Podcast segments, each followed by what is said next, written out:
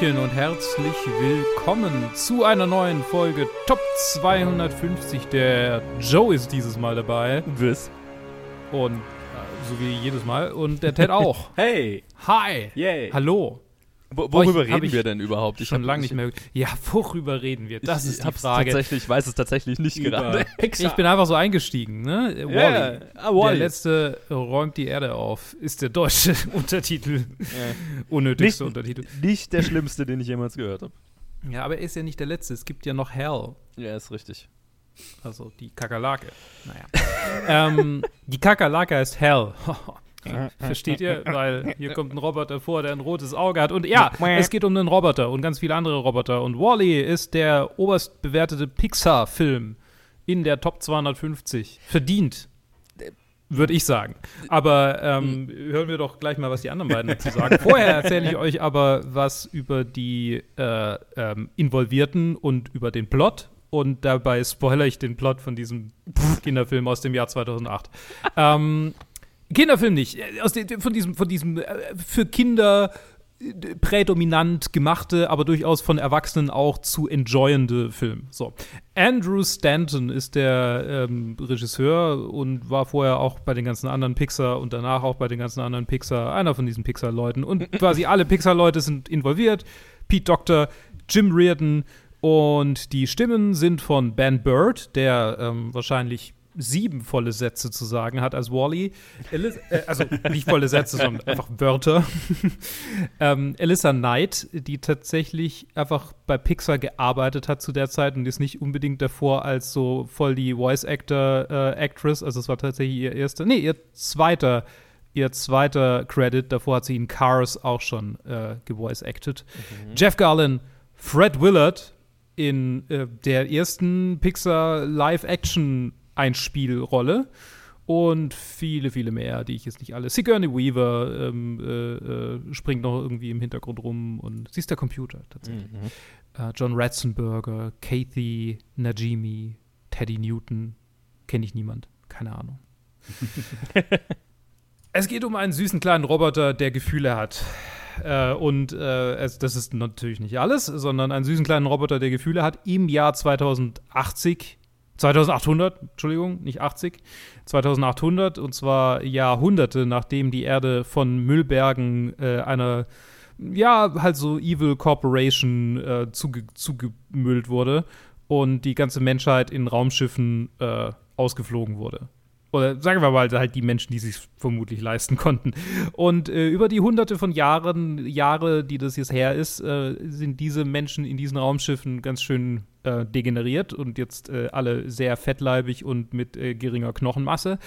Ähm, aber wie es die Tradition so will, obwohl sich niemand so richtig mehr dran erinnert, äh, was eigentlich so, warum, äh, schicken die halt regelmäßig so ein Schiff, äh, das Proben entnehmen soll, äh, ob die Erde quasi wieder bewohnbar ist. Und äh, einer der letzten oder der letzte Roboter, der übrig ist, um diese Erde überhaupt mal zu entmüllen, ist Wally, der sich so eine kleine, so, so ein kleines, so ein kleines Reich aufgebaut hat aus Müll und witzigen Sachen, die er in dem Müll findet. Und das ist alles sehr cute. Und einer der Roboter, die auf die Erde geschickt werden, um rauszufinden, ob da Leben wieder möglich ist, ist Eve. Und Eve hat ein slickes äh, Mac beziehungsweise iPod ähm, äh, äh, oder Apple inspiriertes Design 2008 lässt grüßen. Und Wally verliebt sich natürlich sofort in sie, wenn Roboter das überhaupt irgendwie, also ja, also scheinbar können Roboter das in dieser Welt und ähm, sie ist erstmal ziemlich, ja, eiskalt und, und, und findet aber dann äh, dank ihm eine Pflanze, die er aus dem Müll rausgezogen hat und dann gehen sie zurück, äh, geht sie zu, automatisch zurück äh, aufs, aufs Raumschiff, um quasi die, den Erfolg zu melden und er, verliebt wie er ist, äh, hängt sich einfach an das Raumschiff dran, so wie Spider-Man in Infinity War. und ähm, Ebenfalls aus Liebe. ja, äh, aber eine andere Liebe, hoffentlich. Ähm, na, sonst wäre es weird. Wär, wär, wär, sonst wäre es weird. ähm, ja, oder trifft er auf die ganzen Menschen und alle finden ihn toll, weil es ist der süßeste Roboter und äh, überhaupt nicht inspiriert von Nummer 5. So, genug. Da, der Vorrede, Joe, du Ja. hast den Film garantiert damals im Kino gesehen, so wie ich auch. Nee. Und deshalb, nee, okay, ich habe ihn damals im Kino gesehen. Ich fand ihn sehr cute, aber ich, du findest ihn bestimmt auch noch cute, hoffentlich. Sonst hast du einen Feind in mir. Nee, also, also cute, also okay, so, so viel zu meiner eigenen Sicherheit kann ich auf jeden Fall sagen. Cute ist er auf jeden Fall. Ich habe ihn damals nicht gesehen. Ich glaube, da war ich so, da war ich definitiv so ein bisschen äh, schon auf dem, äh, ich, äh, Animationsfilme sind für Kinder, fick den Scheiß.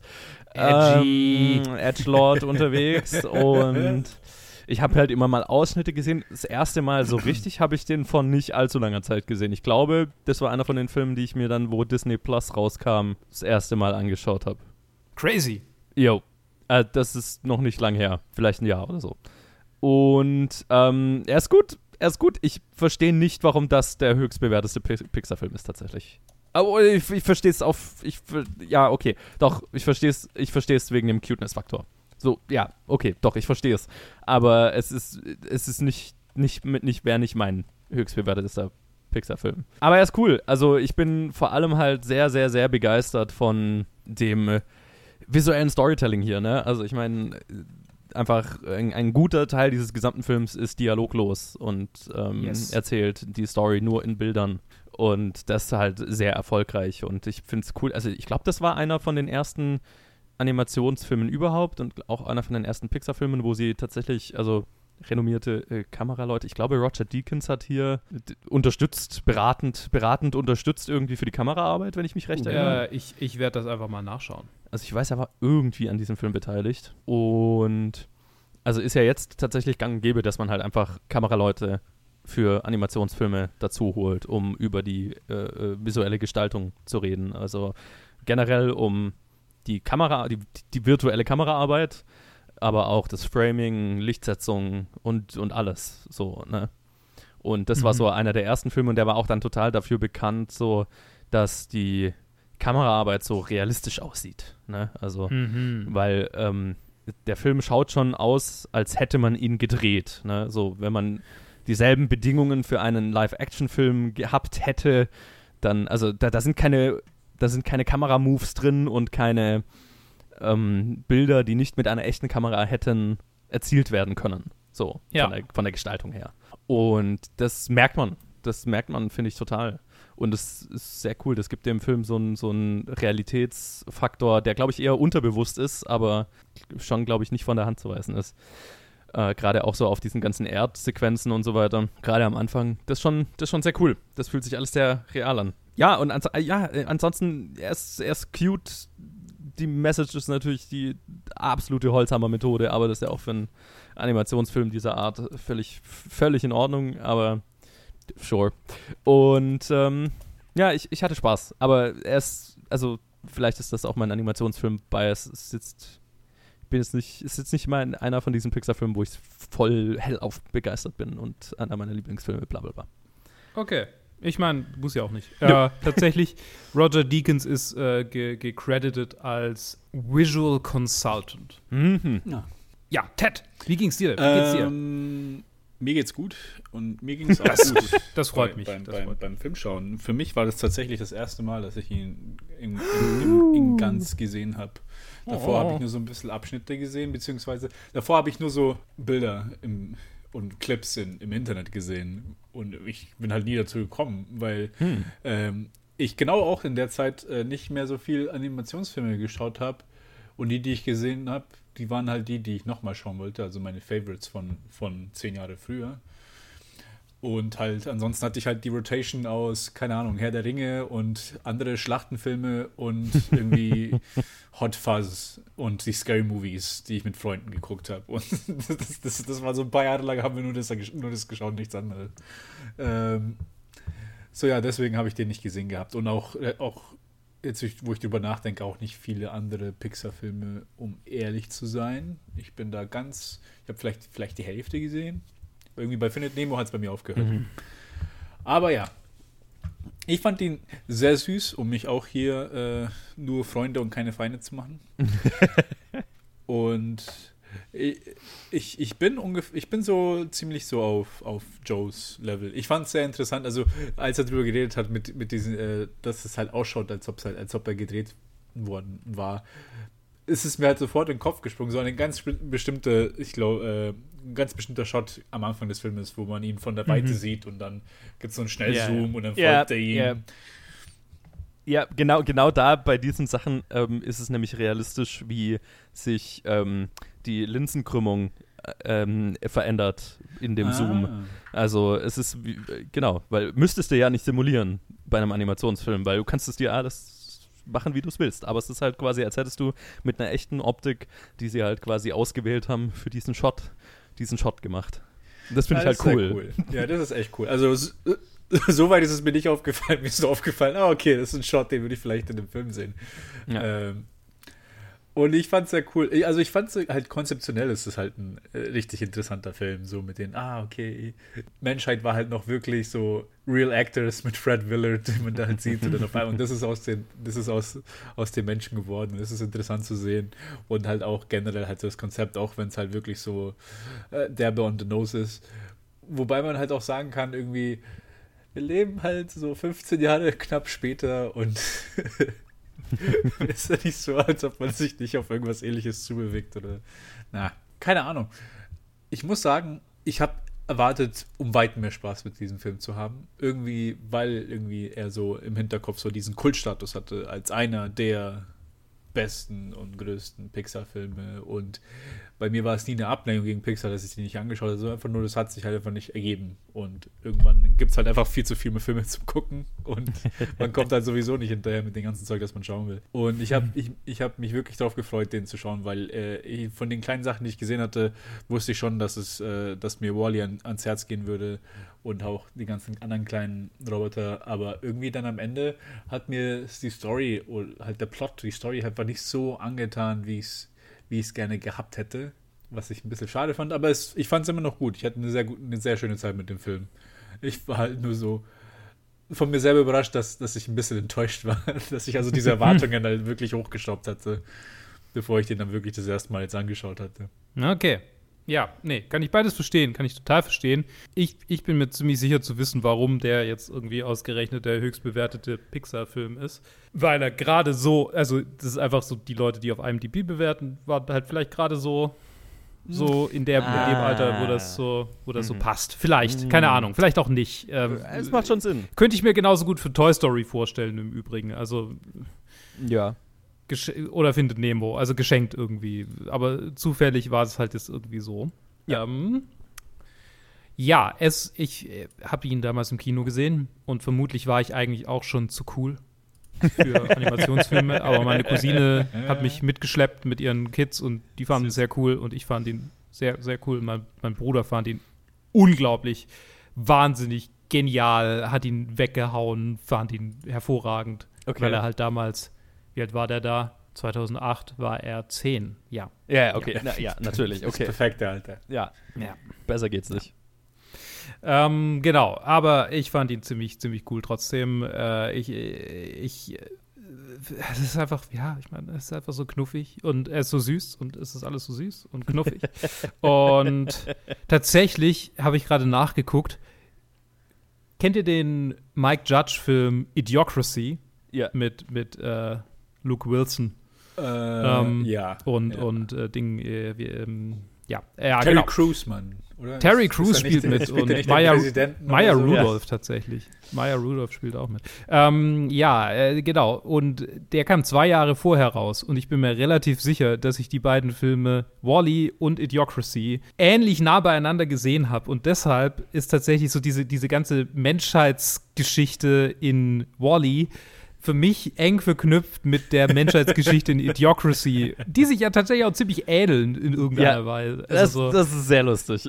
Es ist so, ja, ich meine, das eine ist natürlich ein bisschen ah, raunchy und, und Erwachsenenhumor und ja, Pipi Kaka und alles ist voller Sex und Wrestling. ja, also nicht Erwachsene, aber halt so, also nicht für halt Kind, kind ja, also, ja, ja, ihr wisst, was ich meine. Nicht, so kinderfreundlich. Genau, nicht kinderfreundlicher Humor. Nee, Erwachsenenhumor ist es nicht. Es ist, es ist sehr infantil. Aber ähm, ja, und auf der anderen Seite irgendwie diese Wally-Menschheit, die dann so ein bisschen die kinder kinderfreundlichere Variante davon ist, aber trotzdem halt irgendwie so, ne, so die, die, die Beschränktheit einer, ähm, äh, einer Filterblase der im eigenen Ding stecken Mhm. gebliebenen, im Konsum stecken gebliebenen, so, so quasi Konsumgesellschaft zum, zu Ende gedacht, so ein bisschen. Ja. Ja, ich weiß gar nicht, das, ich fand das einfach nur interessant, weil ich mich da gerade irgendwie dran erinnert hatte. So. Ähm, und dann wollte ich wissen, welcher zuerst rauskam.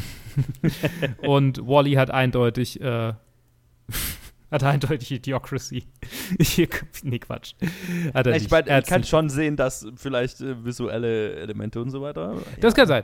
Äh, visuelle Elemente auf jeden Fall. Ähm, aber tatsächlich die Idee für Wally, um jetzt schon mal so ein bisschen in Trivia einzusteigen, Mhm. ist tatsächlich äh, schon 1998, glaube ich, aufgekommen bei den Pixar Boys. Nämlich als sie gemeinsam zu Mittag gegessen haben, während sie irgendwie Toy Story zu Ende 1995 sogar, genau. Während sie, während sie zum, zu, zum Ende der Postproduktion von, von Toy Story äh, äh, kamen, saßen John Lasseter, Pete Doctor und John Ranft äh, am, am Mittagstisch und haben über Ideen geredet und einfach so ein bisschen gebrainstormt. Und scheinbar haben sie während dieses Mittagessens die Ideen gehabt für Wally, das große Krabbeln, Monster AG und Findet Nemo. Jesus. Das war, das war ein Mittagessen. Aber hallo. Muss mal gucken, wie, wie, wie wertvoll dieses Mittagessen äh, theoretisch es sagen. quasi Wie, runterbricht. wie, wie viel, äh, äh, wie, wie viel äh, ist der Disney-Stock gestiegen nur durch dieses eine Mittagessen? Ja, Fragt man sich. Das in Folge dieses. Jetzt müssen wir Genau. eigentlich in der Zeit zurückreisen und dieses Mittagessen verhindern und, und gucken, ob Was- Disney was Plus dadurch verhindert wird. Direkt vor diesem Mittagessen Disney-Aktien kaufen. Ja, oh ja, oh ja. Ich meine generell einfach in der Zeit zurückreisen und Aktien kaufen. Ich meine, äh, nie verkehrt. ja. Oh Gott, Netflix-Aktien kaufen, bevor die online gingen. Mhm. Ja, ja. Naja, okay, jetzt ähm, schweifen wir ab. Aber genau, also das äh, ganz witzig. ähm, ja, also ich persönlich finde natürlich auch die Art und Weise des Storytellings finde ich, finde ich super und, und sehr, ähm, fand ich damals sehr erfrischend, kann ich mich erinnern. Mhm. Und ich habe tatsächlich den auch, ich meine, ich habe den vor ein paar Jahren dann nochmal geguckt, seit damals 2008 im Kino und jetzt halt das dritte Mal. Und bei dem zweiten Mal war ich überrascht, wie viel dann doch gesprochen wird. Also so die, die Menschen, die dann zu Wort kommen, so die, Ja. die, da, da wird ja noch viel geredet. Äh, und ich hatte es irgendwie so in, in Erinnerung, dass wir eigentlich die ganze Zeit auf der Erde sind und halt nie was gesagt wird. Und dann sind wir so ganz kurz im Weltall. Und, und da, da muss ich jetzt eben eingrätschen. Ich finde nämlich, also für mich ist der halt der, die erste Hälfte des Films sehr viel memorabler, sehr viel äh, eindrücklicher als die hintere Hälfte. Und ich glaube, Ja. daher kommt auch diese Wahrnehmung, ähm, dass da äh, eigentlich im ganzen Film nichts geredet wird, weil der spannendste Teil des Films ist, wo nichts geredet wird. Ja. Und ich meine, das auf der, auf der, auf diesem äh, äh, Kreuzfahrtschiff oder whatever ist dann auch alles ganz nett, aber das ist halt auch viel schon da gewesen ist so, ne? Also ich meine, dieser Novelty-Faktor, das ist ja schon dann das, der Roboter auf der Erde, der einsame Mhm. und ähm, äh, der räumt da die Erde auf und baut seine Bauklötzchen aus Müll und schaut äh, äh, alte Filme und bla. Das ist irgendwie Nur einen alten. Äh, Nur alten- eine Sequenz aus einem alten Musical, in dem Genau. übrigens Barbara Streisand mitspielt. sehr cool. Na, Hello und- Dolly heißt es. Ach, aus Hello Dolly ist das. Oh. Oh, okay. Hello Dolly kenne ich nur äh, im Kontext von, dass es halt immer erwähnt wird als das Musical, das Musicals getötet hat. Ja, ja, genau. Das, ich habe es Oh. auch noch nicht gesehen, aber genau. Ja. Ich habe mich nämlich die ganze Zeit gefragt, welcher Film ist das? Ich erkenne ihn nicht. Witzig. Mein, mein Film-Nerd-Cred äh, leidet darunter, dass ich diesen Film nicht erkenne. Gut zu wissen. Äh, ja, genau. Und ich finde halt, die zweite Hälfte stinkt da so ein bisschen dagegen ab. Und das ist auch so der Grund, warum der Film jetzt bei mir nicht eben diesen Status hat. Und ich glaube, das hat auch wahrscheinlich bei di mir und bei dir, Ted, dann dazu geführt, dass man dann hinterher sich so denkt, ja, okay, und das war's. Hm, ja, okay.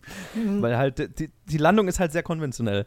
Ja, stimmt. Ja, würde ich 100% unterschreiben. Ja, das ist, das ist echt. Also, ich, weil ich glaube auch, so die erste Hälfte hat auch vollkommen meine Erwartungen erfüllt gehabt Mhm. und ich war so richtig drin. Und dann das äh, konventionell trifft es wirklich dann bei der zweiten Hälfte, wo du halt dann wirklich in so einen wirklichen Plot halt dann reingezogen wirst, wo du halt dann, ah, okay, ich weiß eigentlich genau, welche Sequenzen kommen und was so passieren wird und Ja. ich kann mir so wirklich, äh, so wirklich äh, auszeichnen, was halt jetzt auch das alles auf mich zukommt. Und das war halt dann nicht so halt, nicht so beeindruckend, wie ich es mir gewünscht hätte. Ja, exakt. Sorry, ich habe ich hab gerade kurz nachgeguckt, wie viel Geld Hello Dolly in den Sand gesetzt hat. Huh.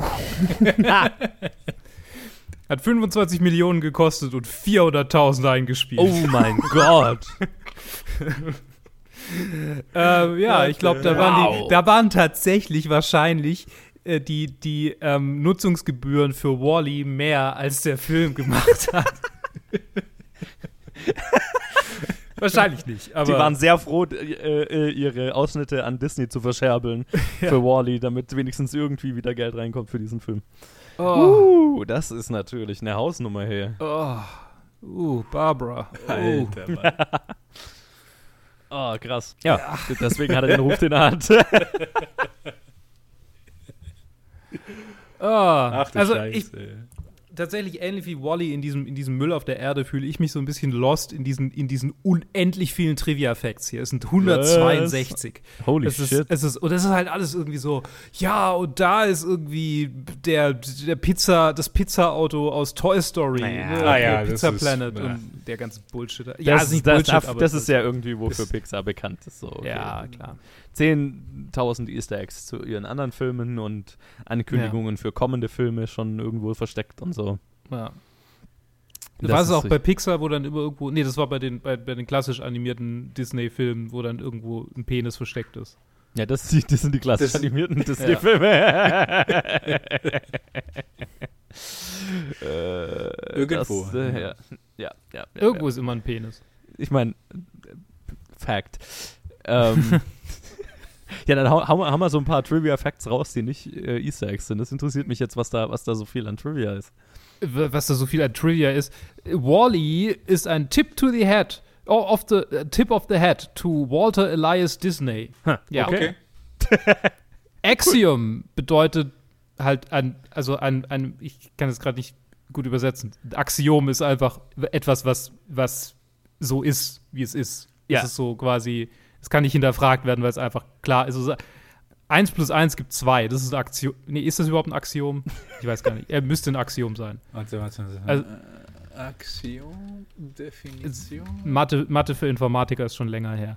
Ähm, Eve wurde, wurde, äh, wurde designt, äh, mitdesignt von Jonathan Ive, der äh, bei Apple äh, Senior Vice President of Industrial Design war. Das ist quasi, und das, sind, das, ist, das ist nicht ganz unten oder so, sondern das sind die obersten Trivia. Ich bin hier echt, ich bin total lost. Ich, ich, Ich mein, ich lasse das also, heute, ich lasse das in dieser äh, Folge mit der Trivia, weil es bringt irgendwie nichts. Das mit dem Apple-Ding ist aber äh, tatsächlich so ein Teil, weil ich meine, äh, Wally, wenn er voll aufgeladen ist, macht ja auch das Startgeräusch äh, von einem Mac, Ja. wenn man ihn hochfährt.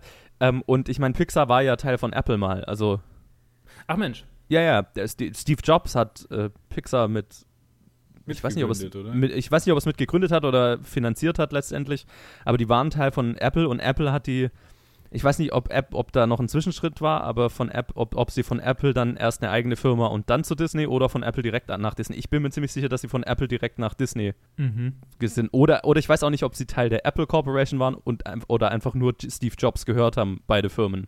Aber äh, auf jeden Fall Steve Jobs hatte mit Pixar zu tun und deswegen ist, wundert mich das überhaupt nicht. Und ich habe mich gefragt, ob zu, aber zur Zeit von Wally, ja, waren die natürlich schon unter Disney.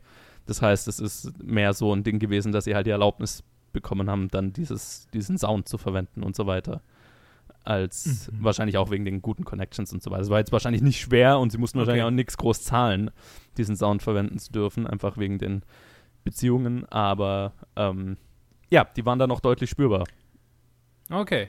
Interessant. Ah! Ben Bird. Sound äh, Foley Guy oder Sound Sound Design Sound Sound Designer äh, Sound Department Best Best Boy aus allen Star Wars Filmen irgendwie. Mhm. Auch aus den aktuellen tatsächlich, teilweise zumindest. Okay. Vielleicht auch nicht. Nee, nee, es ist aber Digital Mixer bei Videospielen tatsächlich. Aber Hm. äh, alles Star Wars. So viel Star Wars. Auf jeden Fall ähm, hat er vor äh, dem, äh, der Mitarbeit an Wally äh, gerade Episode 3 fertig gemacht und gesagt, er will nichts mehr mit Robotern machen. Er hat keinen Bock mehr auf Droiden, Androiden oder sonstigen Scheiß.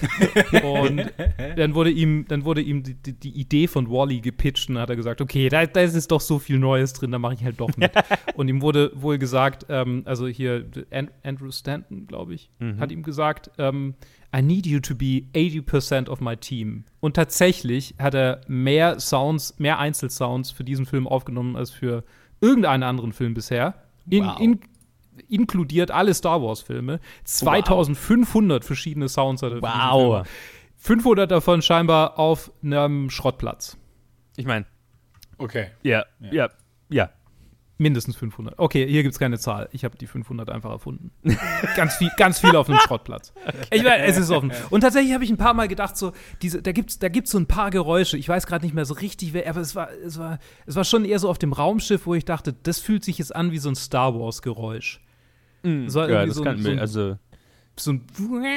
So ein, so ein Mhm. so, in den Star Wars-Filmen gibt es manchmal diese äh, Geräusche, wo es sich so anhört, als ich weiß, das, mein- wahrscheinlich ist es einfach Stahl auf Stahl irgendwie und dann macht es halt dieses Geräusch. es, es, es, es ist schon so, dass es, es gibt schon so bestimmte Sound-Libraries, die, Ja. jeder, die jeder hat. Von jetzt kleineren Produktionshäusern, auch hier in Deutschland, bis zu den großen Studios. Und es gibt so ganz bestimmte Sounds, die erkenne ich auch in, im, wieder, wenn die in irgendeinem Film verwendet werden. Es gibt so Mhm. ein ganz bestimmtes ähm, Hintergrundrauschen äh, äh, von, von Funkgeräten. So, wenn irgendwie ein Funkgerät im Hintergrund rauscht und irgendjemand was reinredet oder so, aber es ist nur Teil von der Szenerie. Es gibt so ein ganz bestimmtes, kommt in tonnenweisen Videospielen vor und immer wieder in Filmen. Und es hat genau so ein, so ein Rausch-Pattern und so ein Speech-Pattern. So. Mhm. Und ich erkenne das immer wieder, weil es halt einfach Mhm. diese Sau es gibt die große BBC Sound Library, die jeder hat, es gibt die äh, Lucasfilm ist auch eine, die man kaufen kann. Ähm, deswegen kann es absolut sein, dass halt irgend so ein Geräusch auch in Star Wars verwendet wurde, was auch hier verwendet wurde. Okay. Ja, also, ja. Ja. Also, so fühlt sich auf jeden Fall. Lazy. Nein. Nehmt gefälligst für jeden fucking Einfach Film neue alles, Geräusche auf. alles muss man selber machen. Ansonsten ist das einfach nicht originell. Äh, ah. Und jeder Foley-Artist zu dir so, ey, genau so, gib uns Nee, alle nee, das, Geräusche. ist ja, das, das, das, das, äh, das ist ja in jeder Branche so, auch bei uns im Startup. Also, ja, okay, hey, designen und designen wir das jetzt selber und machen wir das irgendwie so richtig passend für uns und verschwenden richtig viel Zeit und Geld oder kaufen wir einfach irgendwo was, was halt genau für diesen Zweck halt schon irgendwie benutzt wird und Design drumherum. Ja. So, ja. Ähm, ja. Ich weiß gar nicht, ich wollte ich wollte noch irgendwas anderes sagen, aber jetzt ist es mir jetzt auch gerade entwichen. Sorry. Dann, dann habe ich was zum visuellen Storytelling. Oh ja. Wo, was ja vorher schon angesprochen wurde von euch beiden und von mir irgendwie auch. Ähm, sie haben sich sehr von Charlie Chaplin und Buster Keaton äh, inspirieren lassen, was so, so ein bisschen, was so die Physical Comedy von, von Wally angeht. Mhm. Ähm, Mhm. Zumindest behaupten sie das. Auf jeden Fall haben sie, äh, äh, hat das ganze Team ähm, während ihren Lunchbreaks, äh, während, der, während, während dem, dem Storyboard Development, also quasi dem, dem der, der Pre-Production, äh, Charlie Chaplin und Buster Keaton Filme laufen lassen.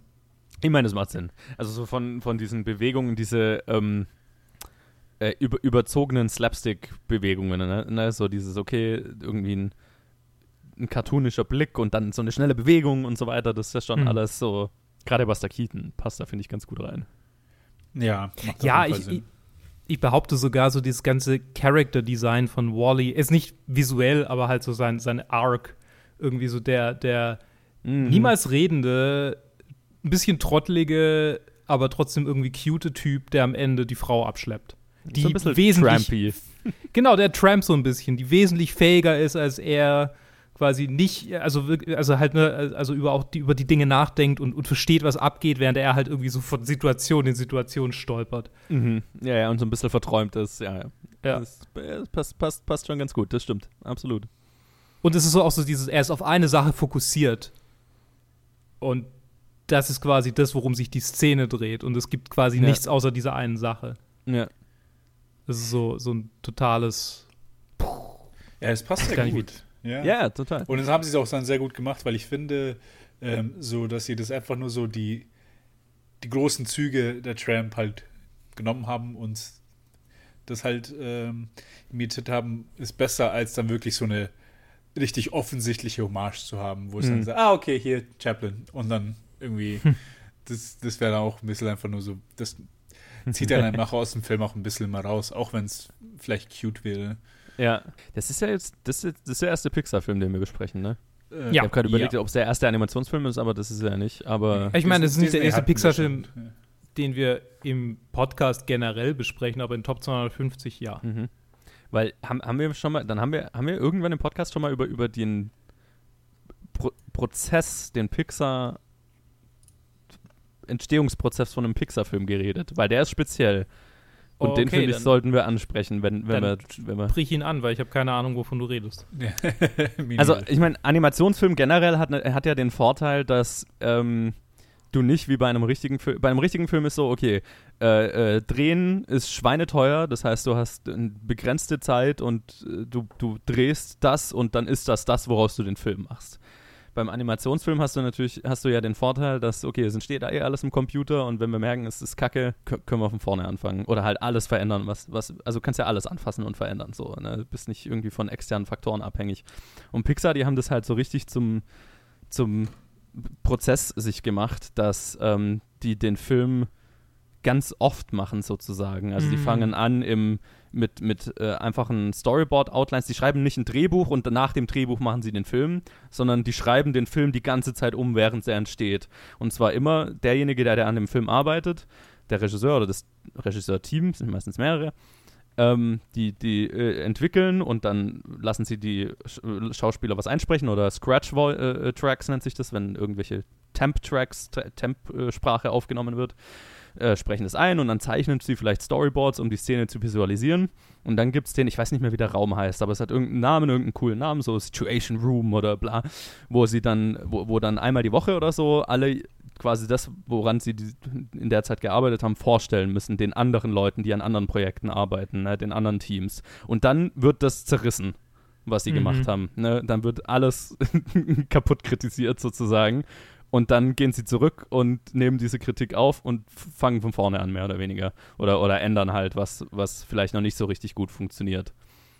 Und das ist der Prozess, wie, und das machen die, bis der Film fertig ist, im Prinzip. Also es ist ein, ein, ein konstantes Schreiben, ein konstantes Feilen und da werden ganze, also ne, die, die, Szenen, die Filme, die die am Anfang mal im Kopf hatten, sind nie die, die am Ende rauskommen. Mhm. Ich meine, effektiv ist das einfach eine iterative Entwicklung. Ja. Also, das, das hat mich jetzt gerade wieder an mein fucking abgebrochenes Software-Engineering-Studium erinnert. Scheinbar ist das das Einzige, was ich davon gemerkt habe, nämlich, dass es quasi verschiedene Möglichkeiten gibt, halt eine Software zu entwickeln. Und es gibt halt unter anderem die Möglichkeit, also den Prozess, dass du quasi die baust, komplett, einfach so, so rudimentär wie, wie nur möglich Mhm. und dann baust du sie nochmal und nochmal und nochmal und durchläufst quasi wieder und wieder diesen Prozess, um quasi die, die Schritte zu verfeinern. Ja, Und genau. das ist ja irgendwie. Das ist so die Herangehensweise von denen. Und das ist, Und das ist also war, war auf jeden Fall, ja, also ich stelle es mir wahnsinnig anstrengend vor. Ja. Und war halt auch lange wohl, wo, was so ein Alleinstellungsmerkmal von Pixar. Inzwischen haben, machen das auch andere, also Disney Animation, das andere Disney Animationsstudio, die machen das halt auch. Und ich bin mir sicher, DreamWorks und der, die ganzen anderen machen, werden auch irgendeine Form von dem Prozess haben, einfach weil es erfolgreich ist. So, ne? Ja, ja. Aber das war lange Zeit so das Ein- Alleinstellungsmerkmal für Pixar. Ja, es ist interessant, weil das Einzige, mit dem ich das vergleichen kann, von dem ich weiß, ist der Prozess bei Miyazaki, über Hä? den wir geredet haben. Mhm. Und da ist es ja wirklich auch so eine Sache von, er weiß ja auch nicht wirklich, wo der Film hinziehen wird. Meistens sch- schreibt er das Ende 15 Mal um, bevor er sich für irgendwas entscheidet, mit dem er trotzdem nicht zufrieden ist. Und, und keine Ahnung, irgendwie, er hat so, das, alle, alle diese Meetings finden halt bei ihm statt in seinem eigenen Kopf. Und Ja, wo er genau. sich selber zu Tode kritisiert und dann irgendwie alles, irgendwas wegschmeißt. Aber jeder muss halt dann mal das machen, was, wofür er sich entscheidet. Ja. Ja, genau.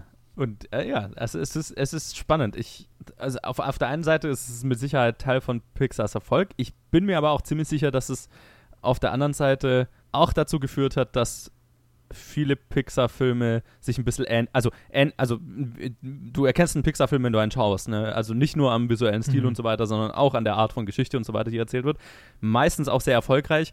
Die Pixar-Filme, wo ich finde, die mir, oder die mir eher so mittelmäßig gefallen, die habe ich das Gefühl, leiden eher und darunter, dass es dann so ein bisschen abgefeilte Kanten alles hat. So ein bisschen Mhm. alles, okay, am Ende läuft alles auf also auf, auf die ähnlichen emotionalen Beats raus. So, jeder Pixar-Film. Kannst eigentlich fast schon ne, so, so vorhersagen dann irgendwann. Mhm. Also jetzt, keine Ahnung, Onward, der letztes Jahr rauskam und so. Guter Film, äh, sehr schön. Aber so die, die Beats und so weiter haben sich sehr famili also haben, haben sich sehr bekannt angefühlt. Und ich glaube, das ist mit Teil davon.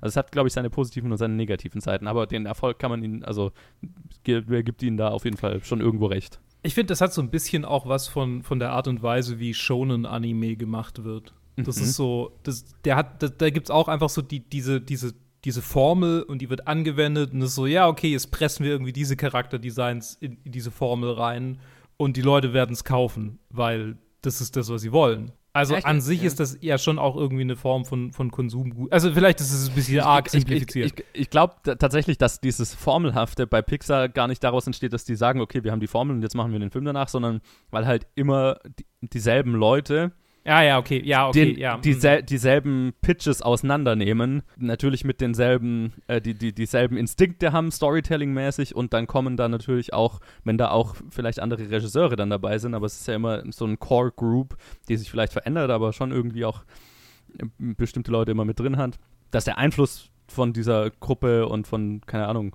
auch von der Einstellung gegenüber Storytelling, die sich in so einer Gruppe dann auch entwickelt, unweigerlich dazu führt, dass die Filme alle dieselbe Prägung haben und einen ähnlichen Schlag entwickeln, so, ne? Ich, ich würde noch gern was einwerfen. Yes. Es gibt natürlich aber auch die Möglichkeit, dass sich durch, diese, durch dieses Formelhafte, das dadurch entsteht, so eine Fangemeinde herausbildet oder einfach generell eine Population von Menschen, die erwarten, dass es der nächste Film wieder so ist und dass Mhm. du quasi einfach dann auch nicht mehr aus der Falle in Anführungsstrichen rauskommst, so, sondern quasi als Team vielleicht auch äh, manchmal sogar die bewusste Entscheidung triffst, okay, wir gehen jetzt wieder in die Richtung, weil das ist das, was die Leute von uns sehen wollen.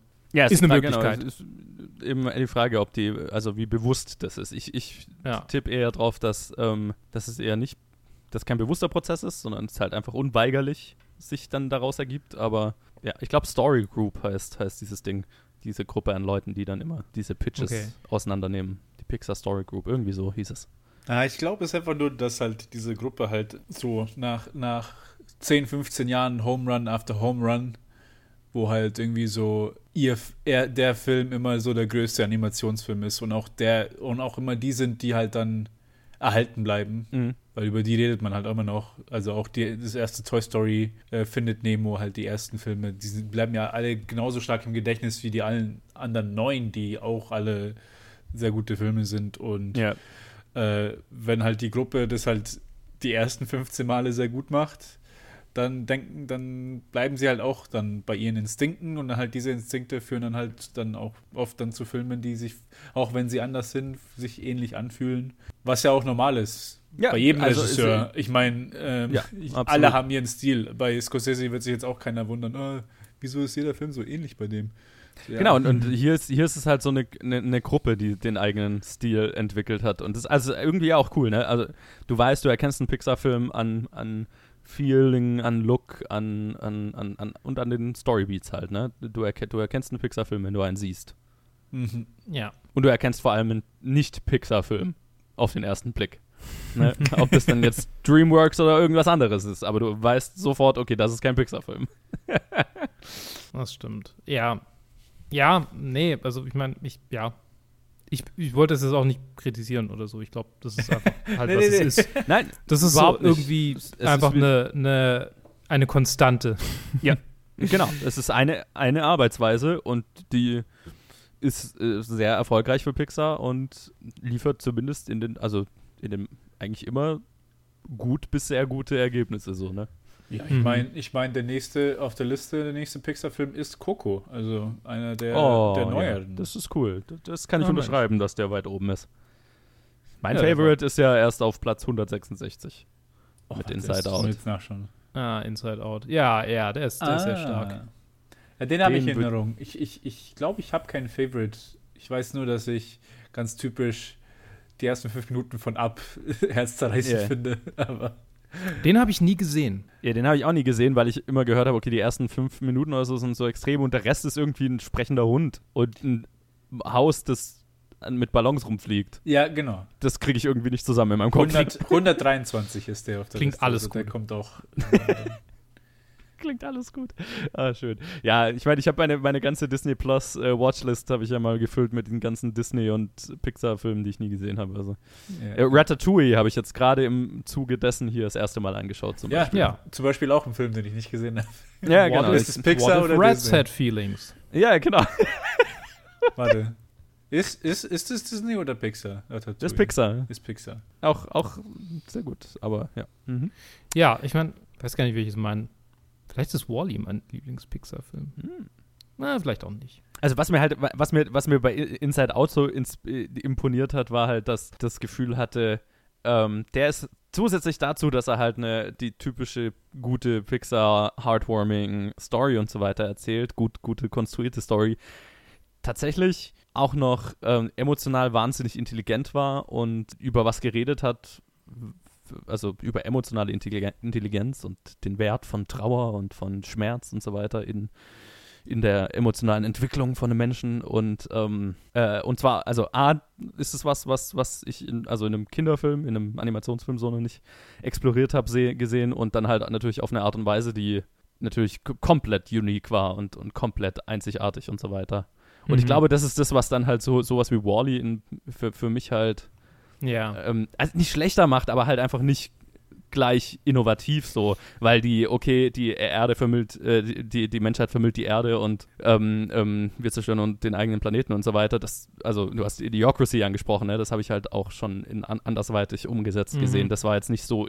unique, der Ansatz. Ähm, Und er, er ist vor allem, also ich finde ihn auch vor allem nicht so wahnsinnig earnest irgendwie. So, also das ist so, ja, und dann funktioniert das halt irgendwie am Ende. Ja, ja, das funktioniert schon. So, also ich meine, das ist natürlich ein Kinderfilm. Du kannst jetzt nicht die ganze Menschheit sterben lassen, bloß weil sie quasi zu, zu zurückentwickelt sind, um auf der Erde noch zu überleben. Aber, Ja, aber, gleichlich hey, ist es auch ist irgendwie so, genau- ja, okay, ist es alles gut. ja. Das ist aber ja genau wieder der da. Gedanke, den ich halt am Ende habe, Mann. Dass Ja. diese, diese 200 Leute da raustrudeln und dann eine Pflanze in den, O- in den Boden stecken und so, ja, ja, die werden es sicher rausschaffen hier. Das ist Farming! also bitte. Zwei Monate später lauter Skelette, ja, ja, die vor ja, diesem genau. Also, Wally muss wieder aufräumen. Also, Wally Ich sammelt mein- die Knochen ein und, malt sie zu äh, äh, Quadern. es gäbe ja, es gäbe ja durchaus moralische Komponenten, die hier zu explorieren sind, aber das ist auch, also das ist gerade für Pixar vielleicht auch einfach zu heftig, weil Mhm. ich meine, ja, ja. die Roboter sind diesen Menschen komplett zu Diensten, aber sie haben Gefühle. Es ist Ja. schon, Ja. es ist schon ziemlich fucked up. So. Ja.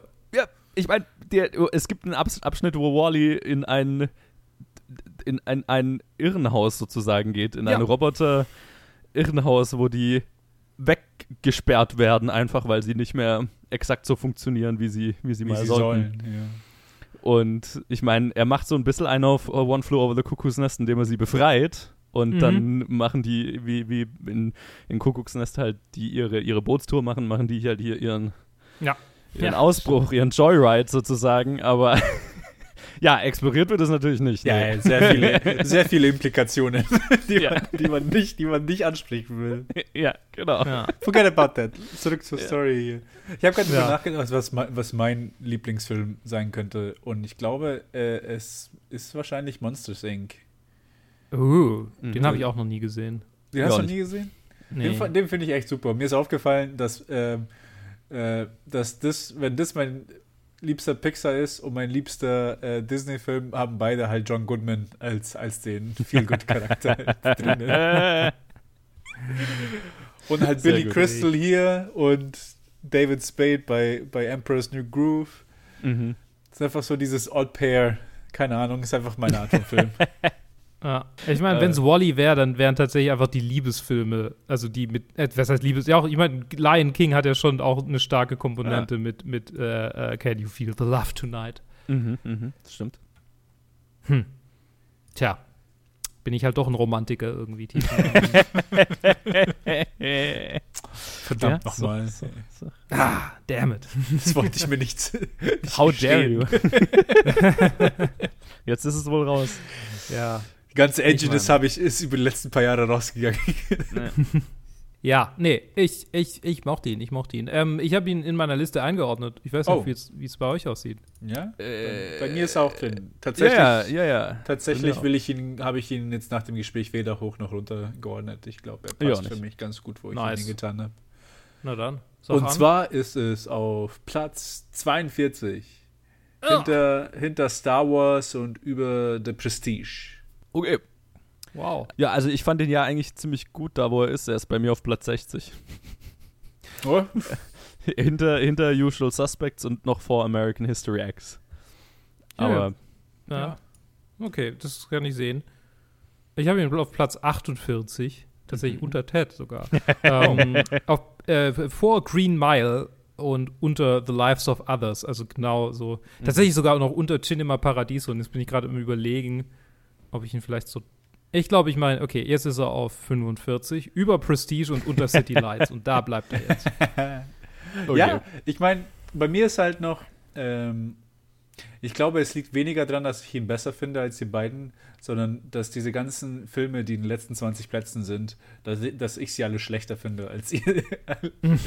Weil ich glaube, überall sind so ungefähr ähnlich.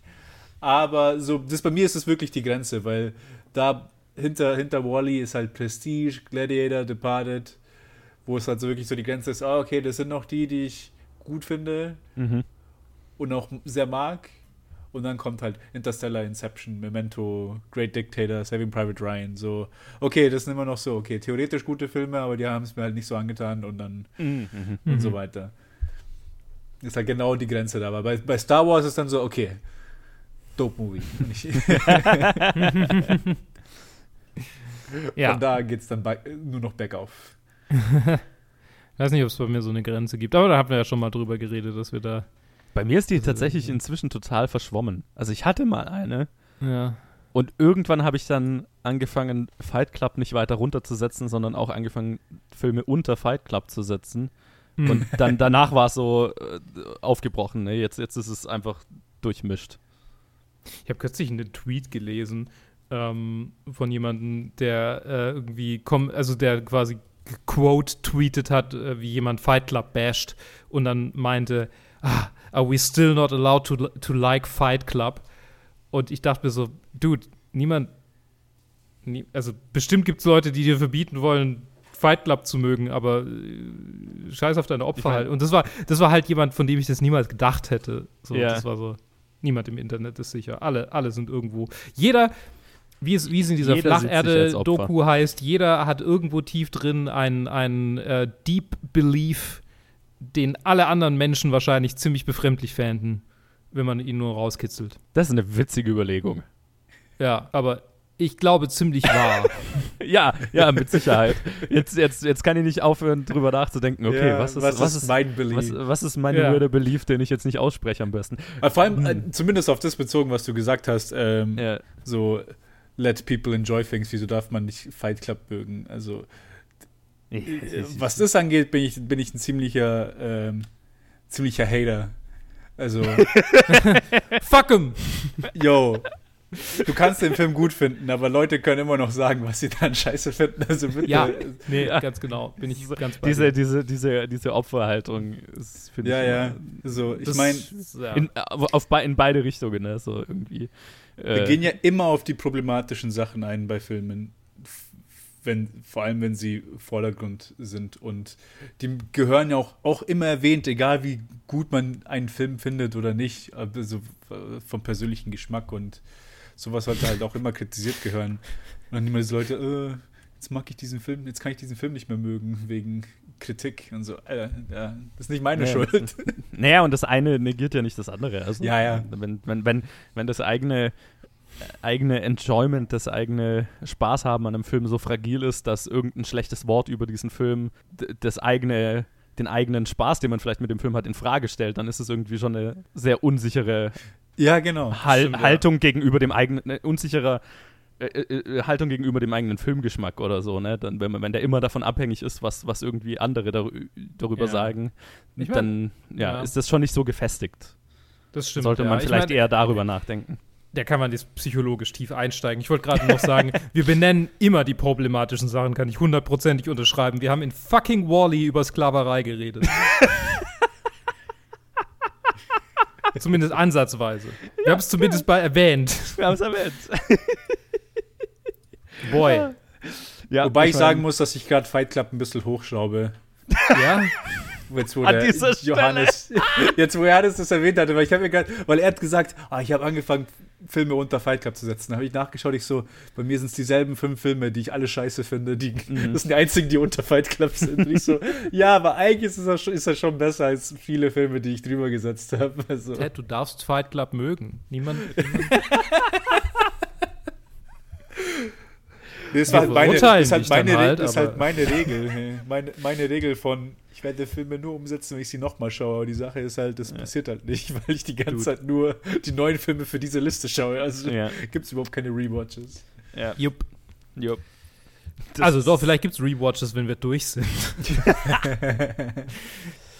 Fangen wir Ja. doch mal von vorne an. Uh, round and round and round it goes.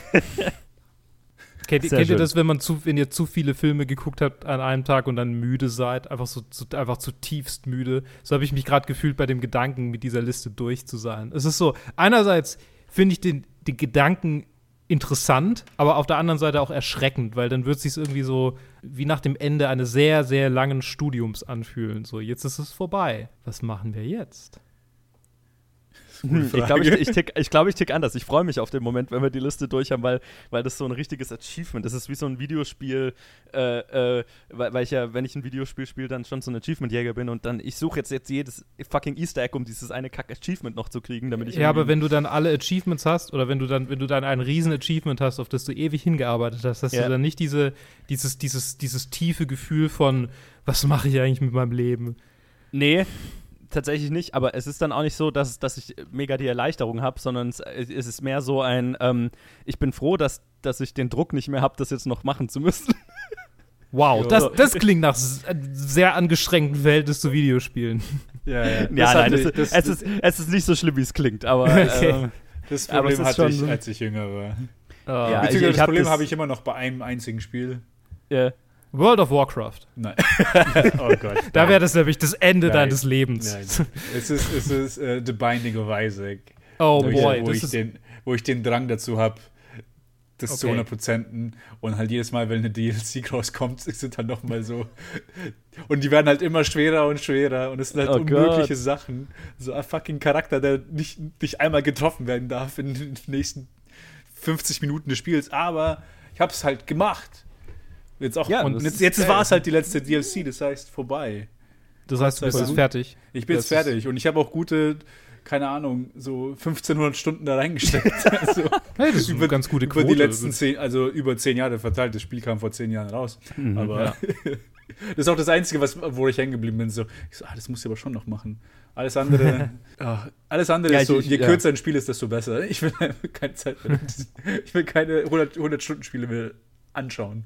Ich ich habe ich hab die Zeit vor allem nicht mehr. Also ich, deswegen Ja, will ja. ich das zumindest bei Eben. Spielen nicht mehr. Ich habe das, ich habe vielleicht zwei, drei Spiele oder so wirklich 100 prozentet. Und ähm, jetzt bin ich ja froh, wenn ich ein Spiel überhaupt mal durchspiele. Ja, genau. Also, ne, ich habe irgendwann, vor, letztes Jahr habe ich dann irgendwann Red Dead Redemption 2 mal durchgespielt. Hm. Und dann habe ich die Achievement-Liste aufgemacht und war so, nee. Nee. Nee, das muss jetzt, das muss jetzt reichen. Das ist die Sache, Mann. Ich habe ich hab Witcher 3 noch immer noch nicht gespielt, gespielt.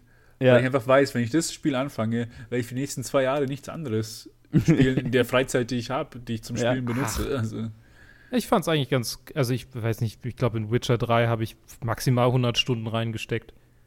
ja, aber Witcher 3 fand ich schon so angenehm, dass ich, ich glaube, ich habe 50 Stunden reingesteckt gehabt, das erste Mal, ohne aus der zweiten Area rauszukommen, sondern nur halt dies, die wirkliche Main Story habe ich vielleicht so fünf Quests gemacht und der Rest war Mhm. einfach nur Alles Side Stories, die, die Side Stories, findet. ja, ja. Wird, wird irgendwann weniger. Aber ja, ich meine, also da kann man bestimmt, klar, wenn man es absolut. Ja, egal, Ah, wir schweifen anyway. ab gerade. Ja, ähm, hört uns doch nächstes Mal zu, wenn wir wieder über Gott und die Welt reden, aber auch über einen Film, nämlich The Shining. It, oh Gott, ich wollte ich wollt gerade Musik des Films singen und das erste, wo mein Hirn ist, äh, hin ist, in die äh, Geigen aus, äh, aus Psycho und dann konnte ich mich gerade noch davon abhalten, so. Nee, nee, nee, es und, ist mehr so. Äh,